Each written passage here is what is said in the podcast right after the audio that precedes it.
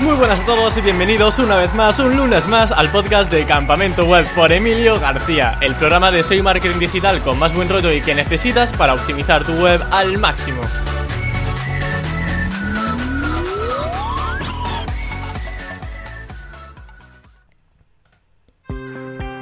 El crecimiento de una empresa digital puede darse de forma fortuita, pero en el podcast de hoy vamos a ver cómo llegar a ese crecimiento de una manera estratégica y basada en datos. Para ello contaremos con José Carlos Corti, cofundador de la agencia BrainSins, podcaster detrás de M. Digital y Tribucasters, así como una de las personas que hacen posible la agencia Product Hackers de Growth Hacking. Y es que esta última palabra va a ser el tema central de la conversación de hoy. Así que antes de darle paso a Corti, recordarte también que puedas seguirle en su Twitter arroba o ver sus trabajos en joseca.net. Ahora sí, sin más dilación, doy paso a Corti. Muy buenas, Corti, ¿cómo estás? Pues muy buenas, muy bien, con muchas ganas de hablar aquí un ratito con, contigo y, bueno, pues hablar de, growth que a mí me apasiona y recibir también tu feedback que seguro que puedes decir mucho de estas cosillas que también mola. a ver, a ver lo que sacamos de aquí. Además, fuiste recientemente padre, ¿no? Enhorabuena por esa paternidad. ¿Está siendo muy laborioso o se lleva más, o menos bien? pues muchas gracias, la verdad que, bueno, por ahora más o menos bien, se está va aportando. Eh, es verdad que, joder, en estos primeros meses yo creo la madre es la que, la que más le toca la parte dura por lo de la lactancia y, el padre, yo en este caso, pues disfruto más del peque a, ratitos, pero muy guay, muy guay. Es una experiencia muy, un proyecto muy interesante. sí, sí, es un proyecto paralelo, ¿no? A Product Hackers y todo eso que lleva Eso es. Es un side project que me da a mí que se va a convertir en proyecto principal. Tú dale tiempo, ya verás. Leí también en Twitter que eres DJ de techno, ¿no? Sí, sí, sí, tengo... ¿Qué pasa? No, a mí me flipa la música electrónica. Bueno, la tecno, o sea, punchin punchin, te digo que no tanto, pero remixes, te digo yo que escucho más remixes que canciones originales. Digo, a mí me... hasta que no saquen el remix yo no escucho nada.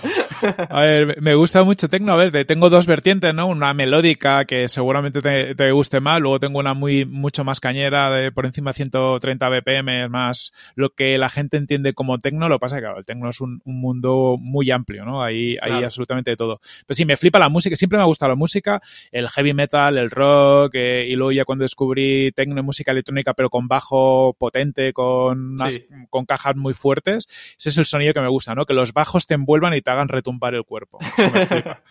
Un terremoto en casa, ¿no? Pom, pom, Sí, sí. Ahí está. Bueno, yo toco la guitarra clásica, estuve estudiando guitarra clásica, así que estoy en el otro extremo estudiando música. Yo tocaba el acordeón de pequeño, o sea, yo empecé en la música con el acordeón, porque yo quería una guitarra, pero, pero mis abuelos eran muy fans del acordeón y me compraron un acordeón. Ah. Y bueno, ahí hice mis pinitos intentando usar el, en un grupo de heavy metal que teníamos, que al final acabé tocando la guitarra, intentaba usar el acordeón cuando era muy joven, no funcionaba os lo desaconsejo, pero bueno, que al final la música, yo creo que es, es, no sé, para mí la música es vida. Es de las cosas que, que en los momentos que pero estoy más me ayuda y, yo creo que los que nos flipa un poco la música, da igual el género, la vertiente o lo que sea, tienes una conexión especial. Sí, yo la membresía de Spotify es la que me amortizo entre Netflix y todo, la de Spotify. Y bueno, otra de tus pasiones también el growth hacking, ¿no? Ya ha salido de este tema, de hecho la gente pues está aquí por, por escucharte hablar de, de este ámbito pero me gustaría sobre todo, en primer lugar, que comentaras cuál es esa definición de growth hacking, porque creo que hay alguna, algunos conceptos que igual la tiene, que la gente igual tiene un poco equivocados como truquitos que van a hacerte ganar dinero de aquí a mañana. Es, uno de los grandes problemas del growth hacking, ¿no? Es decir, eh, primero, nosotros, por ejemplo, en Product Hackers hace tiempo que decidimos, ya esto es un tema al final también como todo, ¿no? De, marcas, de palabras y un poco del lenguaje que usas, pero nosotros decimos que hacemos growth. Y lo hacemos porque es verdad que en los últimos años ha habido una tendencia de mucho crecimiento del término growth hacking y sí muy asociado a hacks, ¿no? O técnicas que se pueden replicar fácilmente de gente que en Estados Unidos hace X y lo replica en España para, pues para crecer. Eh, a mí no me gusta mucho por, múltiples motivos. Lo, primero porque la mayoría de estos hacks que salen de el típicos, los ejemplos clásicos, ¿no? De, del growth hacking, de pues, eh, pues cuando sale Airbnb y empieza a publicar automáticamente eh, los anuncios en Craigslist para llevar tráfico de Craigslist a no sé qué. O ha habido gente que ha dicho, no, pues yo qué sé, me parseo todos los feeds de los podcasts y les envío automáticamente un email a todos los podcasters. Muchas de estas cosas ya simplemente en Europa no se pueden hacer por un tema legislativo. ¿Vale? Luego, cuando se convierten en algo que hace todo el mundo, tampoco tiene un, un efecto, ¿no? Es decir, esto es como toda la vida. La gracia muchas veces de, de, de, un, de una táctica de growth es que eres capaz de descubrir eh, un huequecito que te permita a ti llegar a una serie de usuarios o que te permite mejorar y luego entraremos en profundidad qué cosas puedes mejorar una parte de, de tu producto para generar más revenues pero en cuanto ya se masifica, es una táctica más, ¿no?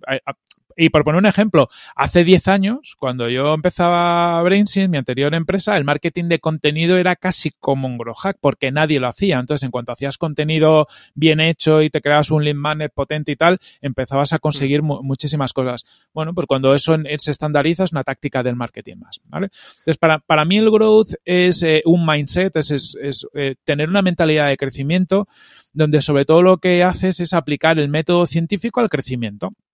¿Y qué me quiere decir con esto? Es el, el, cuando aplicamos marketing digital, y esto lo habréis visto cuando pues, vas a contratar una agencia o cuando llega alguien de marketing al equipo, hay una serie de tácticas que damos por supuestas, ¿no? Es decir, oye, llega alguien, pues si eres un e-commerce, pues vas a hacer SEO, vas a hacer SEM, vas a estar en Google Shopping, ya tienes como, yo lo llamo playbooks, y en función de la tipología de negocio tienes un playbook distinto. Sí. Pero esos playbooks lo que te permiten es hacer los básicos bien, ¿no? Te permiten estar, bueno, en un entorno competitivo donde vas a tener una visibilidad mínima. Pero si te abstraes un poco de eso y, y, empiezas a ver los datos de tu negocio y empiezas a cuestionarte las cosas, vas a encontrar huecos de mejora. ¿Vale? Nosotros miramos mucho el funnel, vemos dónde hay esas caídas del funnel y decimos, ostras, aquí hay un hueco. Y empiezas a plantarte desde un punto de vista como más científico, ¿no? decir, oye, pues si aquí hay un problema, voy a plantear hipótesis de cuál es el posible problema, porque yo lo que veo es el resultado del problema, lo que veo es un, aquí hay una bajada muy fuerte en el ratio de conversión, lo que no sé es por qué. Te claro. planteas hipótesis y con esas hipótesis ya te planteas experimento. Esto implica cosas que son muy complicadas, como por ejemplo dejar de lado el ego y dejar de lado los roles, los, los puestos, ¿no? En la mayoría de las empresas se hacen las cosas porque lo dice el CEO, porque lo dice el director de marketing o el director comercial. Y cuando dices, ¿y por qué? Porque se ha hecho así toda la vida, ¿no? Vale.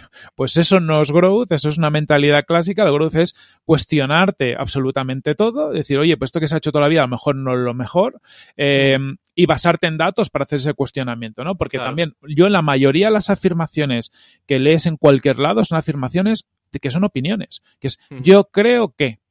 ¿Vale? Efectivamente, pues no, cuando leña. lees eso dices, bueno, pues voy a pillar esto con pinzas, ¿no? Porque hay, yo hay una frase que me gusta mucho que dice, cuando hay datos, las opiniones sobran. Creo que sí. se ajusta perfectamente a lo que estabas comentando. Justa, justamente es, es, eso. Mira, el, el, otro día escribía a Javi Consuegra en Twitter, que es un, un, tío muy, muy crack y me gusta mucho lo que dice, pero me ponía eh, opinión como controvertida. Los copies convierten más que el buen diseño. Digo, bueno, si estás hablando ah, de conversión, leía, claro, de, deberías hablar de analítica, no deberías hablar de, de, opinión, ¿no? O sea, todos tenemos opiniones sobre todo. Y, y yo sé que el 99% de mis opiniones están equivocadas.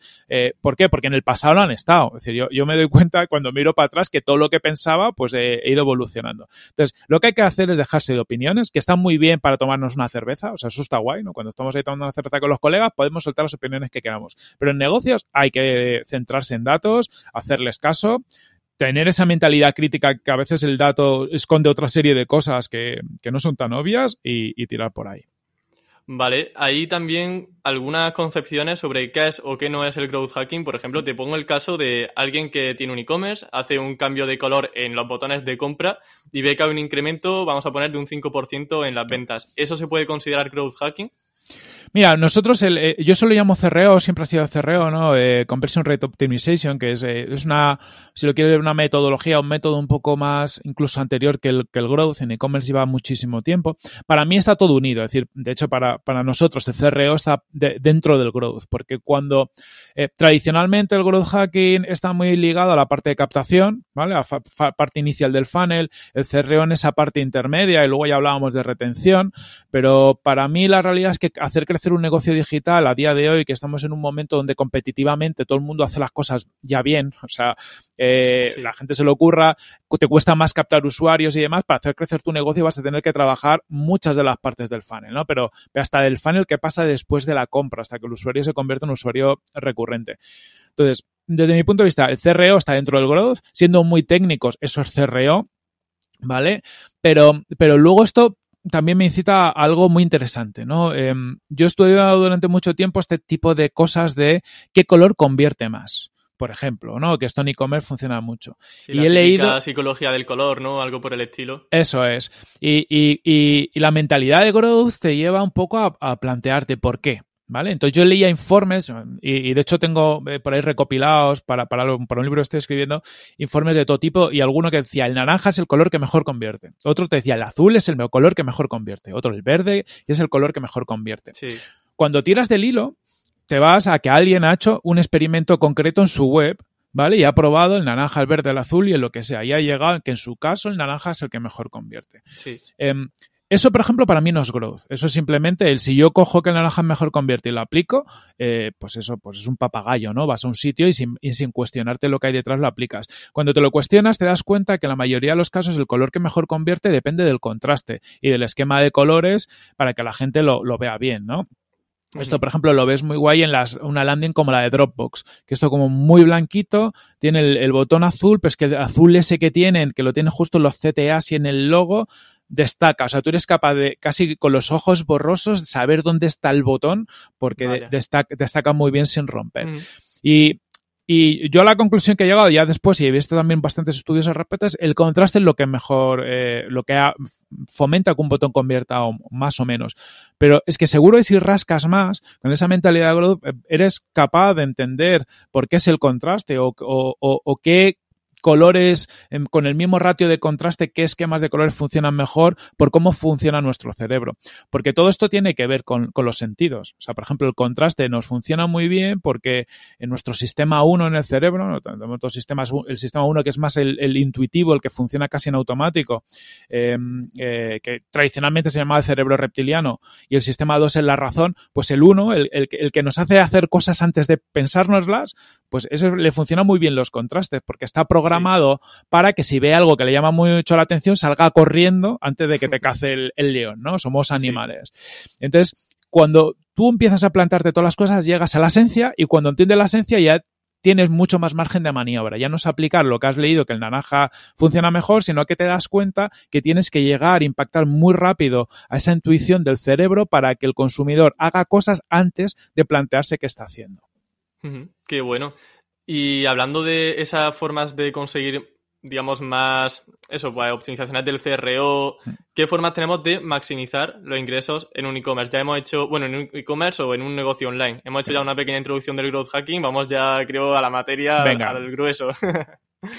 pues mira, para, mí, em, uno, no hay eh, dos negocios donde las mismas cosas funcionen, ¿vale? Y ya te digo, por ejemplo, eh, en un e-commerce es un distinto que un SaaS, es un distinto que, un infoproducto, o sea, ya por tipología de negocio cambia. Pero entro el e-commerce y, hace poco entrevistaba yo a, José Pérez Agüera, que es el director de producto de Mercadona Tech, y él viene de Amazon, viene de Twenty Mobile, viene de Jovan Talent, y, y él mismo lo decía, dice, es que yo cuando llegué a Mercadona, todo lo que yo pensaba que iba a funcionar no funciona. Y en Mercadona eh, no tiene sentido, no nos tenía sentido que hiciéramos SEO porque el peso de la marca era mucho más fuerte que, el peso de que alguien busque comprar tomates, ¿no? es decir, la gente busca mucho menos comprar tomates en Internet que lo que busca comprar en Mercadona, ¿vale? Entonces, en función de cada negocio es muy distinto. Para mí lo importante es tener un funnel bien montado.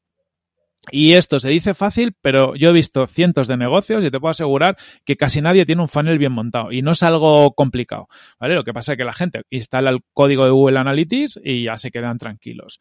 Y nosotros tenemos un, un funnel, un funnel completo que lo hemos montado sobre el Product Hacker Canvas, que es algo que hemos sacado hace poco, que viene del Customer Experience en Canvas que, monté ya hace tiempo.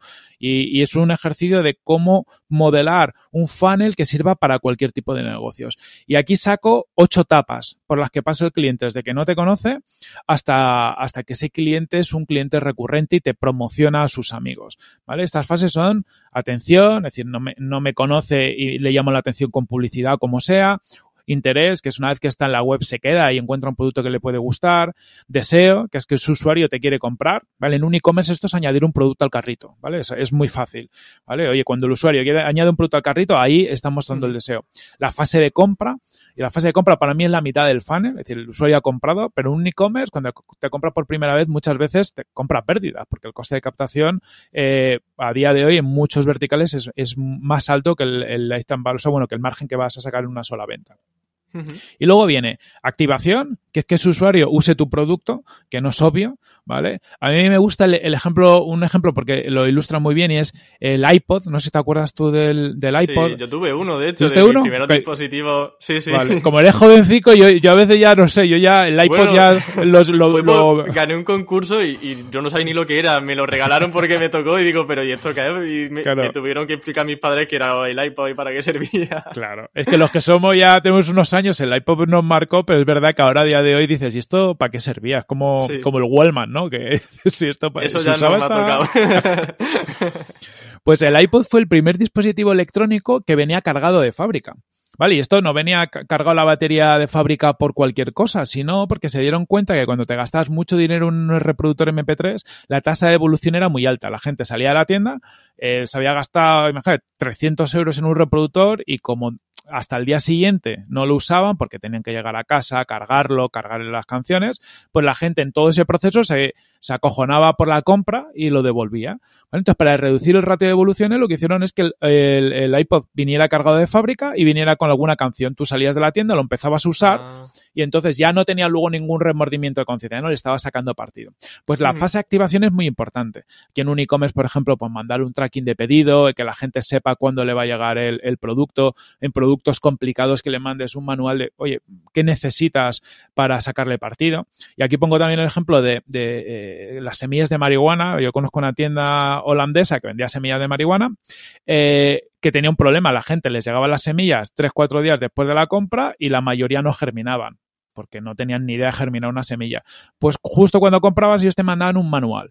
¿Qué necesitas tener para que cuando te llegue tu semilla te germine bien. Entonces ya la gente los estabas activando. Antes de recibir el producto ya les ponías a conseguir las cosas que necesitaban y les explicabas y con eso redujeron muchísimo las devoluciones. ¿Vale? Una vez has activado al usuario, eh, vas a la fase de logro, que es ayudarle a conseguir sus objetivos. Esto es como un gimnasio. ¿No? Si vas al gimnasio es o porque o para te gusta estar en forma o quieres perder peso.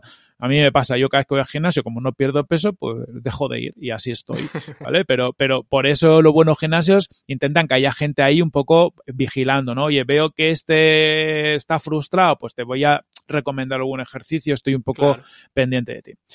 Una vez has logrado tu objetivo, eh, entras en la fase de adopción, que es generar recurrencia. Oye, que cada vez que yo piense en, comprar algo, por ejemplo, una bicicleta, me voy a Santa Fixi, ¿vale? Porque yo son, amigos, pues los tengo en la cabeza, cómo consigo que un usuario me adopte y al final promoción. Todo este funnel, estas ocho trapas, tienen ratios de conversión entre unas y otras. Lo curioso es que los ratios de conversión se multiplican, es decir, las ventas de un e-commerce, simplificándolo un poco, eh, la conversión total de, un usuario a lo largo de su vida sería multiplicar los ratios de conversión de todas estas fases. Por lo tanto, pequeños incrementos en todas las fases son mucho mejor que incrementar una sola fase, que además es muy complicado. Entonces, esta es la, gracia un poco de, lo que haces en, en Growth, es buscar cómo puedes incrementar aquellas fases donde tienes mayor margen de maniobra, sabiendo que no necesitas multiplicar por 3 la conversión total. Simplemente es un 0,5 aquí, un 0,4 aquí y todo esto te va a hacer que, que fluya muchísimo. ¿Vale? Entonces, yo trabajaría mucho esto y luego la parte de instrumentación, que la gente no la suele hacer. Instrumentar es ser capaz de recoger el comportamiento específico de cada cliente para hacer segmentaciones más concretas.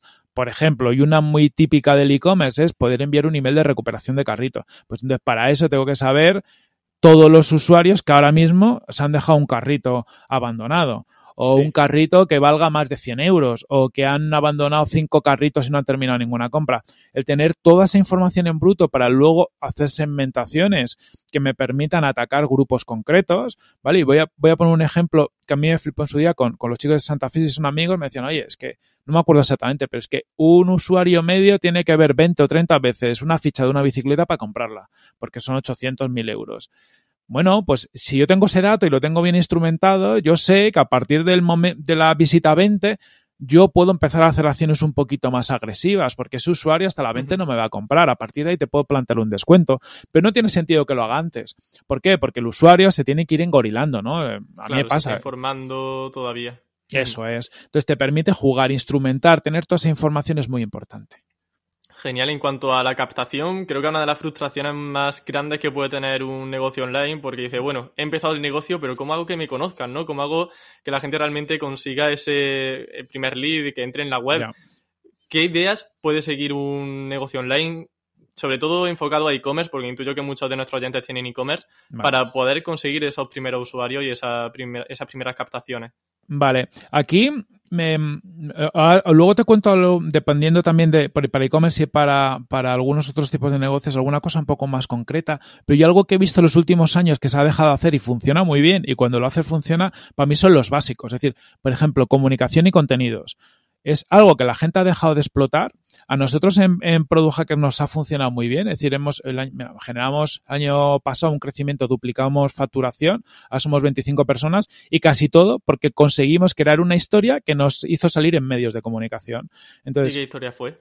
eh, al final, pues que éramos una empresa especializada en growth, ¿vale? En canales digitales y un poco vender un poco nuestra metodología propia y nuestra salsa secreta. Tampoco era nada del otro mundo. Tenemos una chica, Esther, que es la que lleva comu- comunicación en, el equipo, que tiene mucho contacto con, con periodistas y sabe contarle las cosas de la forma en la que ellos entran. Pero, pero al final, con, bueno, pues tener una persona que al final la puedes subcontratar que tenga este conocimiento, lo que consigue es que en lugar de tener que gastar muchísima publicidad, eh, que es complicada vender un servicio como el nuestro, que al final es un servicio, pues que a lo mejor tenemos eh, en- el coste medio son entre 15 y 30 mil euros que se deja un cliente en nosotros, conseguirlo con ads es complicado. Pero con una historia que sale en cinco días y de repente cinco días dice que Product Hackers tiene un método eh, de la leche, o por ejemplo, el- Luis sacó un, el CEO de Product Hackers, mi- uno de mis socios, sacó un libro de growth hacking con Anaya, Muy que recomendado además, sí. pues con lo que hemos hecho con el libro es que además de que tiene valor como libro, pues a los potenciales clientes se lo hemos enviado. Ah, amigo, Fíjate qué tontería, bueno. dices, oye, ¿qué te cuesta? 15 pavetes, un... porque encima lo enviamos ahora con el COVID, lo enviamos desde Amazon, porque teníamos mogollón de libros en la OFI, pero ahora, ahora estamos desde casa. Pero dices, oye, abrir un contacto te está cualificado, porque claro, se lo mandas al director de innovación del sitio que tú quieres entrar, te cuesta muy poquito, 15 pavos. De otra forma no entrarías, ¿no? Entonces, ser creativos con eso. A partir de ahí, cosas, por ejemplo, en e-commerce, yo veo mucha oportunidad que la gente no aprovecha en automatizar los precios de los productos para ser más competitivos en, Google Shopping y otros tipos de comparadores, ¿no? Al final tienes que decir, oye, la gente cómo, cómo busca un producto. O se va a Amazon, ¿vale? Y empieza la búsqueda ahí o a un marketplace. Entonces, eh, estar en ese marketplace y también tener automatizado los pricing eh, puede ser interesante, aunque la, bueno, la batalla de los marketplaces es, es más complicado todavía, ¿no? Por el margen y Eso demás. para otro podcast también. Ah, ahí está, ahí hay mucha chicha.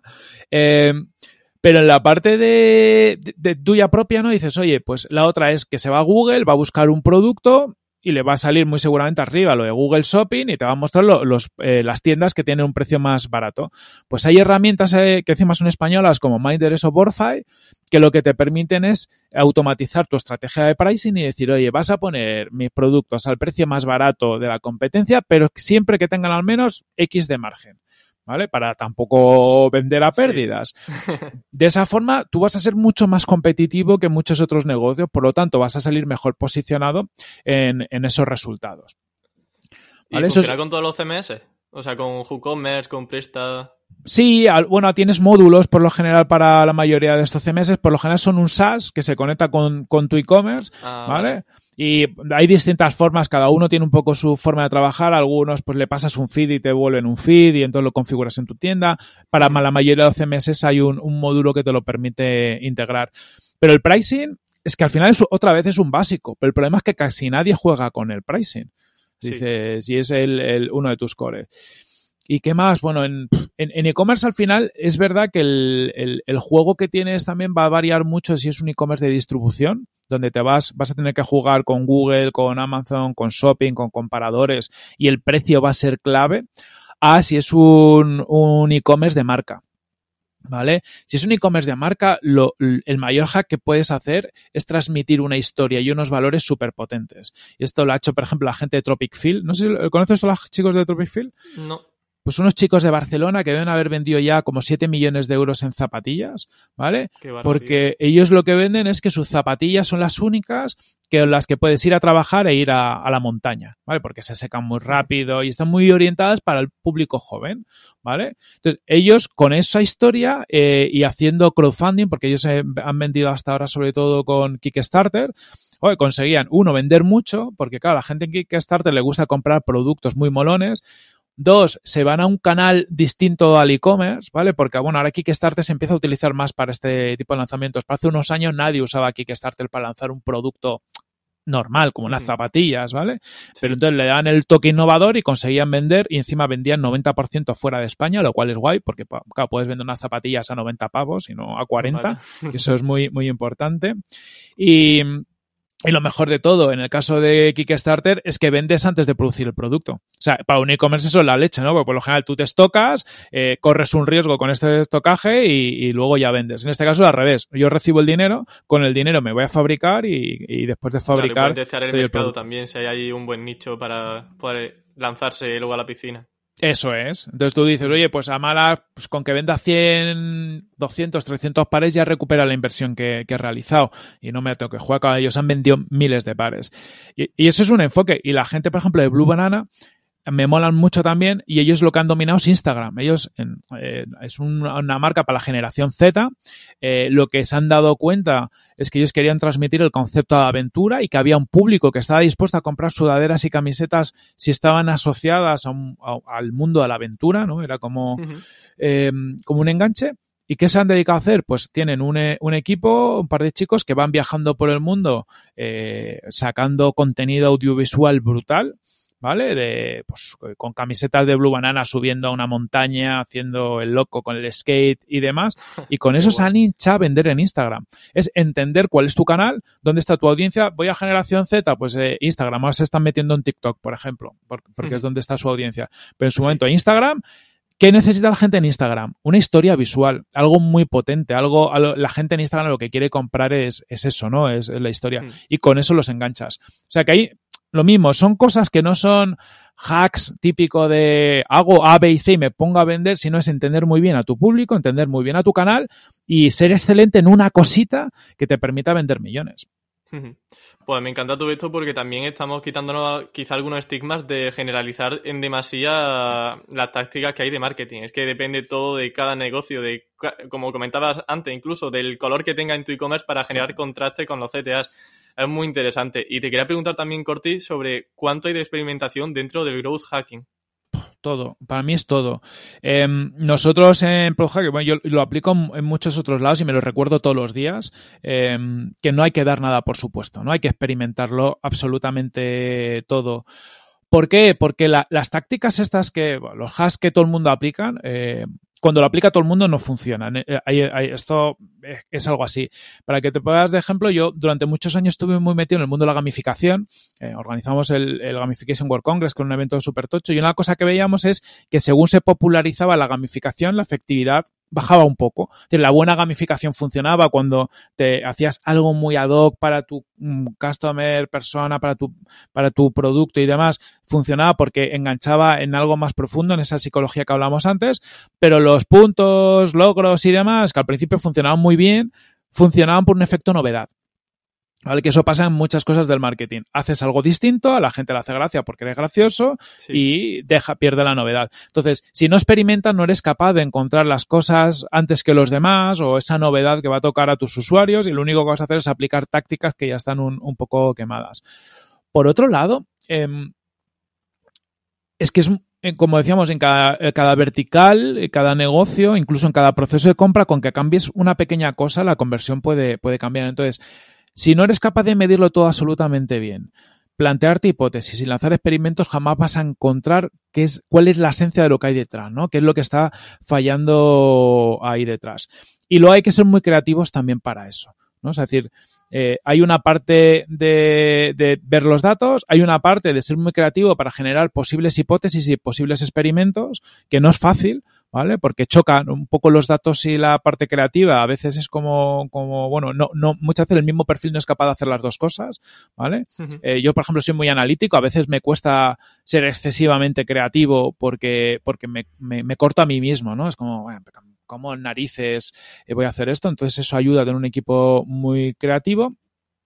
Y también es muy importante en esta parte experimentar, ordenar bien eh, las, los experimentos que vas a hacer. ¿vale? Es otra de las grandes claves que nosotros hemos descubierto. Porque acabas teniendo 100.000 100 ideas de cosas que pueden funcionar, sabes que el 90% van a fallar. Eso es otra cosa que te tienes tú que mentalizar. O sea, la mayoría de lo que vas a hacer para descubrir algo de growth vas a ser eh, tirar el tiempo a la basura pero el 10% que consigas hacerlo bien te va a meter un aumento suficiente como para que te merezca la pena. Entonces, cuanto mejor ordenes, eh, mayor es la probabilidad de éxito. Y nosotros ordenamos siguiendo la metodología ICE, ¿vale? Que al final son tres variables. Esto es muy parecido, eh, bueno, a la gente que sea un poco técnica, cómo se ordenan las tareas técnicas, ¿vale? En un, en un backlog técnico, pero es el ordeno por el posible impacto que me tiene el crecimiento. Digo, esta idea me puede hacer ganar mucho, medio o poco. ¿vale? Pues si es mucho, mejor. Eh, por la confianza que yo tengo en eso, porque a veces digo, creo que me va a ayudar mucho, pero tengo poca confianza porque es una idea muy loca. Es decir, estoy entrando en un territorio donde no tengo experiencia.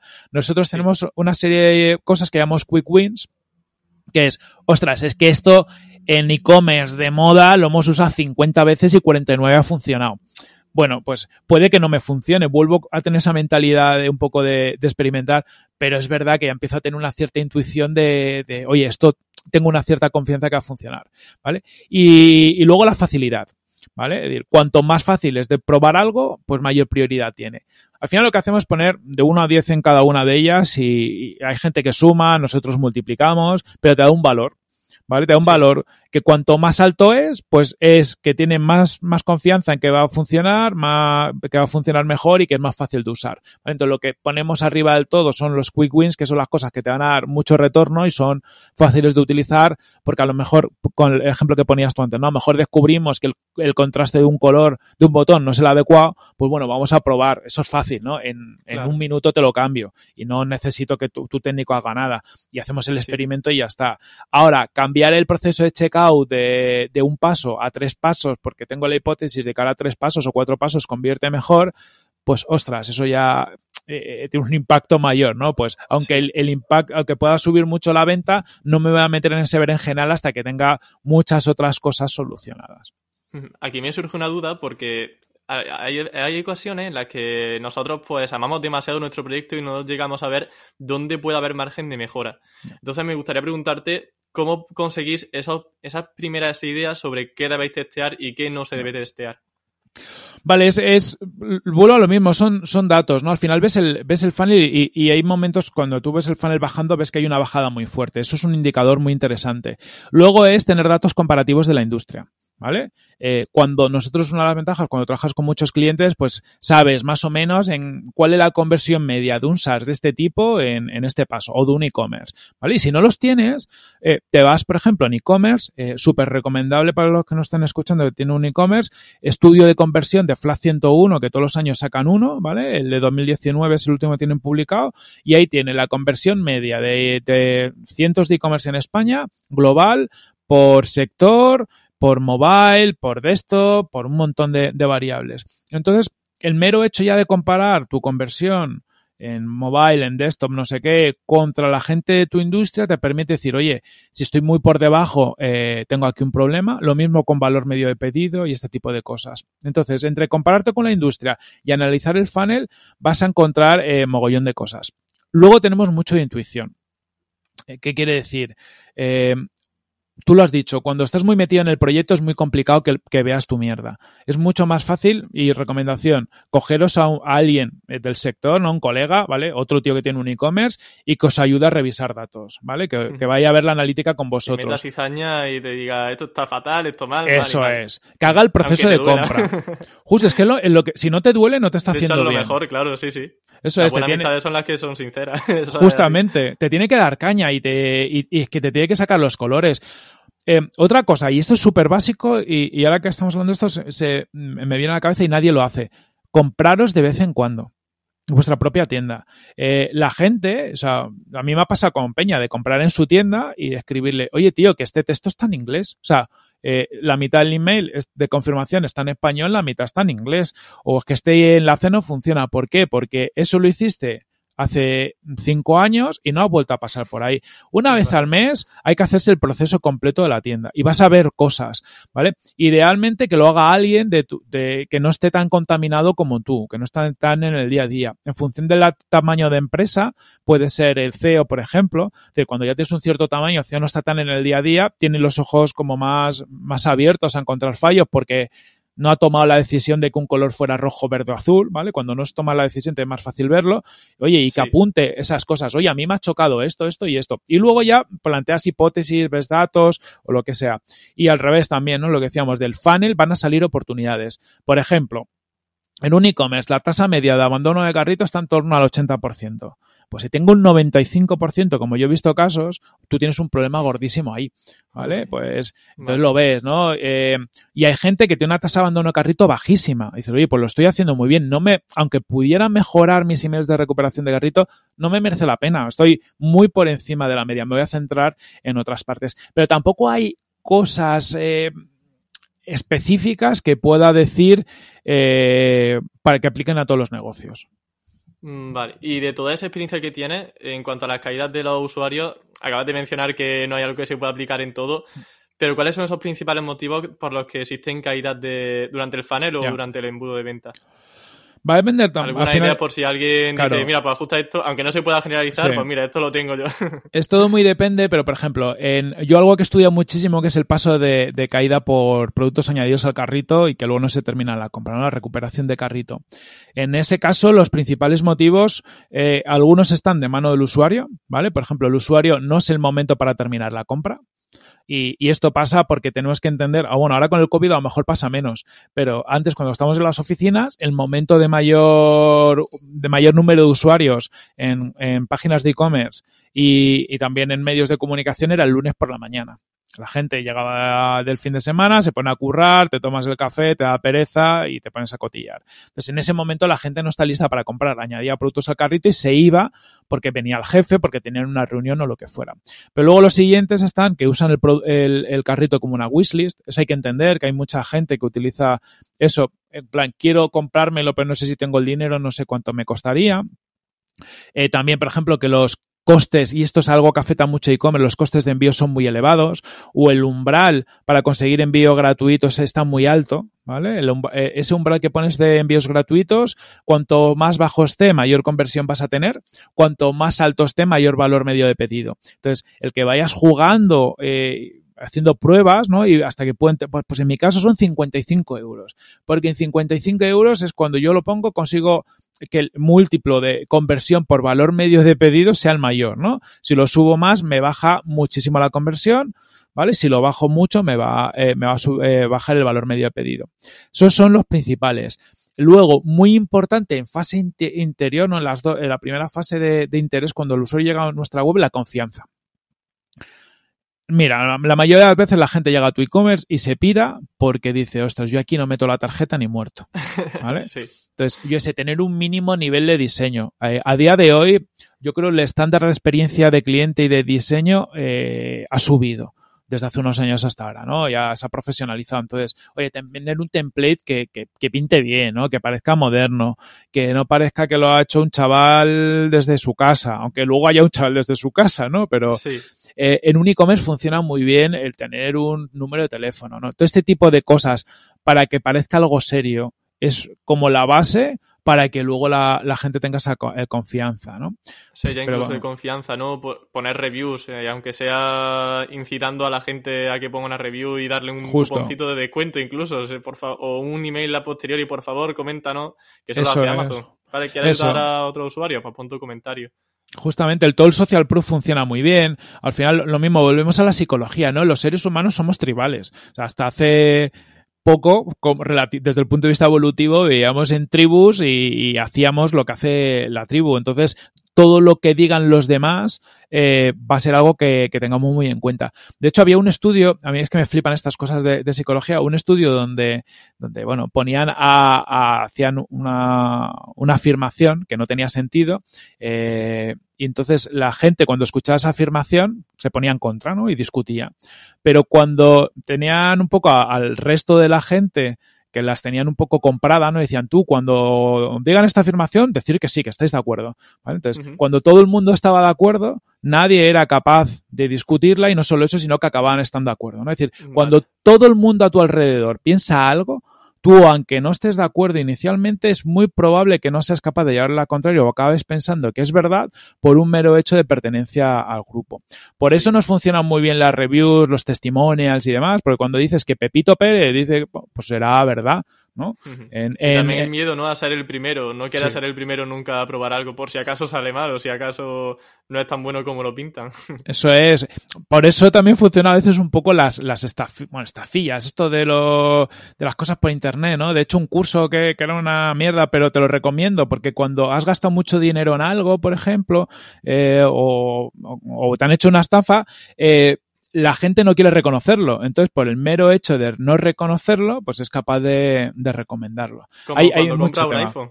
Sí, como eso, por, ejemplo. Sí, bueno, no sé, ahí yo. bueno, hay, hay, mucho fanboy, pero, pero es verdad que a la gente. Mira, esto pasa mucho, eh, no sé si te ha pasado, a mí me ha pasado alguna vez, de comprarme algo caro que no necesitaba, pero luego autojustificarme que lo iba a sacar partido. Claro, si lo digo porque yo tengo un iPhone y en cuanto me lo compré, digo, mira, sé que tiene prestaciones peores que, vamos, mi pantalla, por ejemplo, no tiene ni siquiera 4K y a lo mejor un Samsung tiene Full HD. Y yo aún así justifico la inversión que he hecho en el iPhone, digo, porque mi cerebro necesita justificarlo, creo yo. Sí, buscamos mucha autojustificación. Siguiendo eso también, yo me acuerdo, otro, otro experimento que hicieron psicológico es que eh, a, la gente le pusieron a hacer una tarea aburrida, una tarea con un coñazo, y según salía de hacer esa tarea, esto es un estudio um, en una universidad americana, según salía de hacer esa tarea le pidieron que eh, engañara a otra persona, bueno, engañara, ¿no? Que, que, que, que a otra persona que la tarea esta estaba guay, ¿vale? O sea, que le mintiera y decir que el lugar es un coñazo está guay. Y luego le, eh, les, les, daban dinero para hacer esto, ¿no? Entonces a algunos no les daban nada, a otros les daban dos dólares y a otros les daban 20 dólares, ¿vale? Tiempo después les preguntaron cuál había sido su sensación. Pues a la gente que no les habían dado dinero y los que les habían dado 20 dólares dijeron que no les había gustado la tarea, que era un coñazo la realidad. Para la gente que les habían dado 2 dólares y que luego también les dijeron que a otros les habían dado 20 dólares, o sea, esa gente que les han dicho, oye, te, he hecho hacer esto y encima te engaña un poco, ¿no? Porque ha habido otra gente que saca más dinero, pues esa gente... Que tonto. Eso es. Básicamente le han dicho eso. Pues tiempo después, esa gente decía que la tarea no había sido aburrida, que había sido divertida, que les había ¿Ah, gustado. Sí, y esto un poco se trata de explicar, los investigadores lo explican como diciendo, oye, cuando tú ya te das cuenta que te han engañado, tu mente necesita buscarle una explicación a por qué has hecho eso. Y entonces se ah. autojustifica. Entonces, pensad que los usuarios somos muy así y, y que siempre vamos a tratar de autojustificarnos de alguna forma para no sentir que hemos, bueno, que somos tontos, que la hemos cagado o lo que sea. Qué interesante. Mira, volviendo ahora también al tema del funnel, porque creo que aquí ya es donde reside gran parte de la magia del growth hacking. Mencionas, por ejemplo, que donde soléis realizar testeos es cuando hay, por ejemplo, pues eso, caída en pérdida de usuario en algún proceso de ese funnel. Pero para un oyente que esté diciendo, tengo muchísimas ganas de aplicar growth hacking a mi negocio, ¿cómo mido ese funnel? ¿Qué herramientas tengo yo a mi disposición para empezar? Mira, yo, yo siempre digo, para empezar, usa Google Analytics más que de sobra, ¿vale? En el caso de un e-commerce tienes el Haze e-commerce, ¿no? El e-commerce mejorado eh, y la mayoría de las plataformas tienen módulos que te lo, que te lo integran bien y que te permiten eh, medir los momentos eh, puntuales, ¿no? Que en un e-commerce es oye, el usuario me visita la web, visita la ficha de producto, añade un producto al carrito, inicia el proceso de checkout, termina el proceso de checkout, luego puedes traquear devoluciones. La parte de recurrencia ya se queda un poco fuera, pero si ya solo un e-commerce que mida eso todo bien, y que, lo siga al detalle, ya le da muchísima información. Porque lo, lo, vas a ver muy claro, ¿no? Vas a estar midiendo tu conversión entre todos esos pasos, tu conversión global y tu valor medio de pedido. Para mí, que son las variables principales. Y luego ya puedes ir entrando al detalle un poquito y ver alguna métrica más. Es que yo, yo he visto e-commerce que cuando les digo, ¿cómo vais? Me dicen, muy bien. Digo, ¿cuál, o sea, ¿cuál es, no sé, cómo vais? Ventas. No, ventas no sé, pero tráfico hemos incrementado un 30%. Ostras, tío, el, el, KPI, el indicador que tú tienes que mirar en tu e-commerce para vender no es el tráfico, que está guay, ¿no? son mucho más las ventas. Es verdad que las ventas las puedes calcular con una multiplicación del tráfico conversión y valor medio de pedido.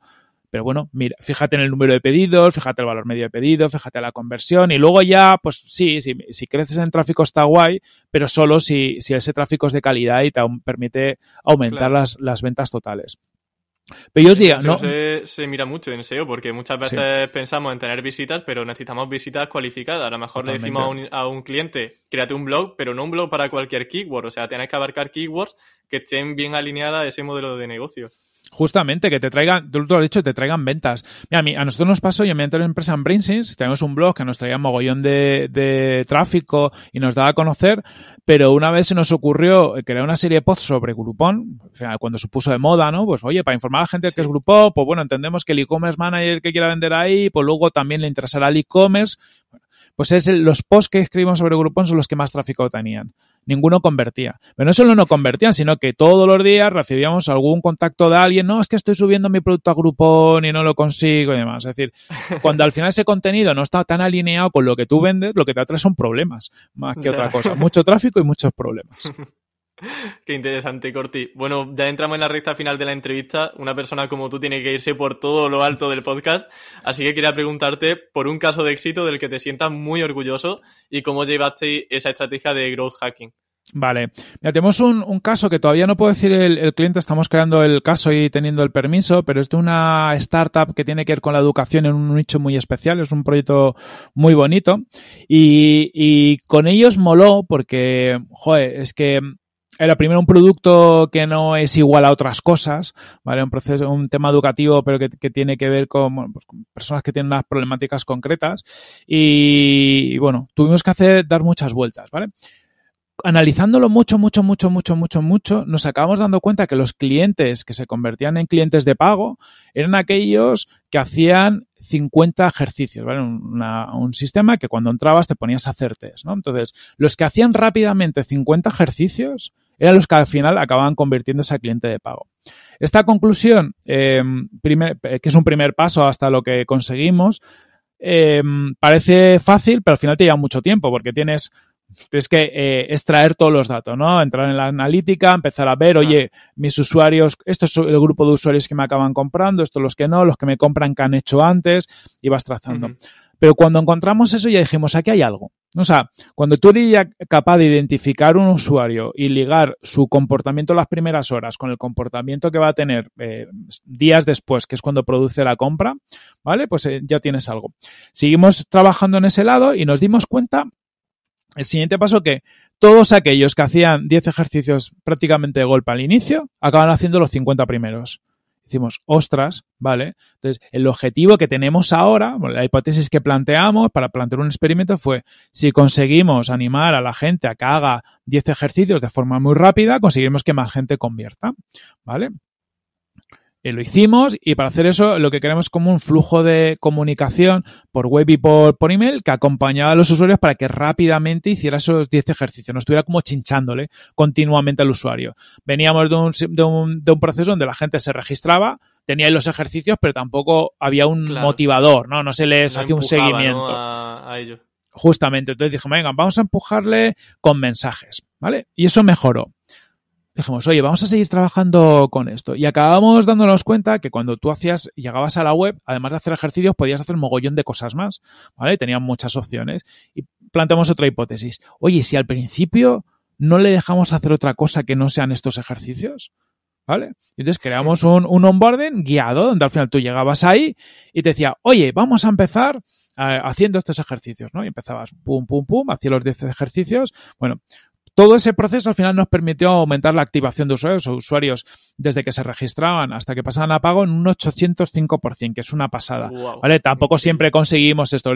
Es un caso reseñable por eso. Es un caso muy notorio, hombre. Está bien. Claro, entonces estamos orgullosos por, por, el, objetivo, pero también por porque tampoco, bueno, a veces en algún otro cliente hemos conseguido objetivos muy buenos, pero simplificando un formulario, ¿no? Que a veces son cosas como más de perogrullo. Es verdad, lo que decías tú antes, desde fuera es más fácil a alguien decirle, oye, vamos a simplificar esto, que, que si no es un jaleo, porque internamente en una empresa grande, sobre todo, hay mucha problemática y todo el mundo te pide, pide info, ¿vale? Pero en este caso es que es un proceso más complejo, un proceso donde encontramos un poco la esencia de lo que estaba pasando ahí en esos usuarios y el resultado fue, fue muy bueno. Y seguimos trabajando con, con ellos y seguro seguro que podemos hacer, hacer más cosas.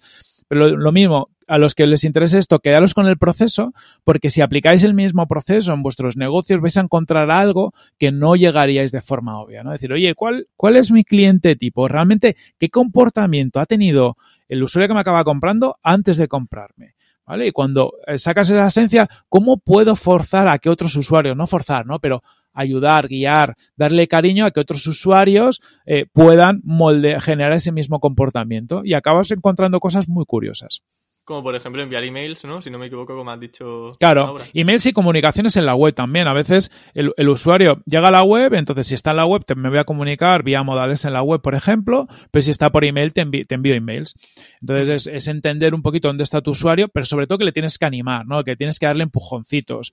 Eh, yo no sé si te pasa a ti. ¿Tú cuántos, cuántas veces has dado de alta un SaaS, una, un trial y lo has dejado ahí? Muchísimas.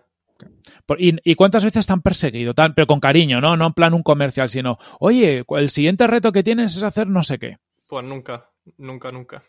Ese es el problema de la mayoría de los productos digitales, ¿vale? Que damos por hecho que tenemos que hacer ese trabajo de captación, de traer tráfico de fuera a nuestra web y que se registre. Y una vez que se registra ya, por arte de magia, los usuarios se convierten en clientes. Para mí es cuando empieza lo complicado, lo, eh, donde, y encima está en tu web, ¿sabes? Que en tu web tú tienes el control, que puedes hacer muchísimas más cosas. Jo, qué interesante, Corti. La verdad que agradezco muchísimo que hayas venido porque además eres tan práctico y con tantas ejemplificaciones que haces que todo se entienda perfecto y estoy seguro de que, vamos, yo he conseguido muchas ideas y espero también pues que la gente que nos escuche pues haya conseguido también esos insights que le hagan multiplicar esos ingresos que tanto nos gustan. Me alegro, me alegro que te haya gustado. Gracias por venir. Gracias a ti, Emilio, por dejarme este ratito. Eh, enhorabuena por todo lo que estás haciendo y a toda la audiencia. Si alguien tiene cualquier dudilla, bueno, me pilláis en, por Twitter o lo que sea, me mandáis un directo y encantado de, de, bueno, pues de contaros, de que me preguntéis cosas o lo que sea. No tengo ni idea de nada. O sea, yo sigo mentalidad growth. Intento siempre estar aprendiendo porque todo esto cambia muy rápido. Y si quieren seguir escuchándote en Tribucasters, ¿no? Te pueden encontrar y en, en podcast también. Eh, justo en el Tribucasters para que es un podcast de podcasters y en En Digital, ¿vale? Que es un podcast de negocios digitales. Ahí hacemos entrevistas a gente, pues eso, o startups o, gente de Mercadona Tech que hemos tenido hace poco, em, a Calvo con Barba de, marketing hace eh, justo lo publicamos hoy. Pero bueno, si os interesa negocios digitales y ese rollo, un poquito más startup, pero a mí es que me tira mucho rollo startup, pues ahí hay historias muy chulas también. Qué guay, pues genial. Pues muchísimas gracias por venir de podcaster a podcaster y bueno, para que vaya muy bien. Ya nos veremos en otra ocasión seguro. Eso, muchísimas gracias Emilio, un abrazo muy fuerte. Adiós.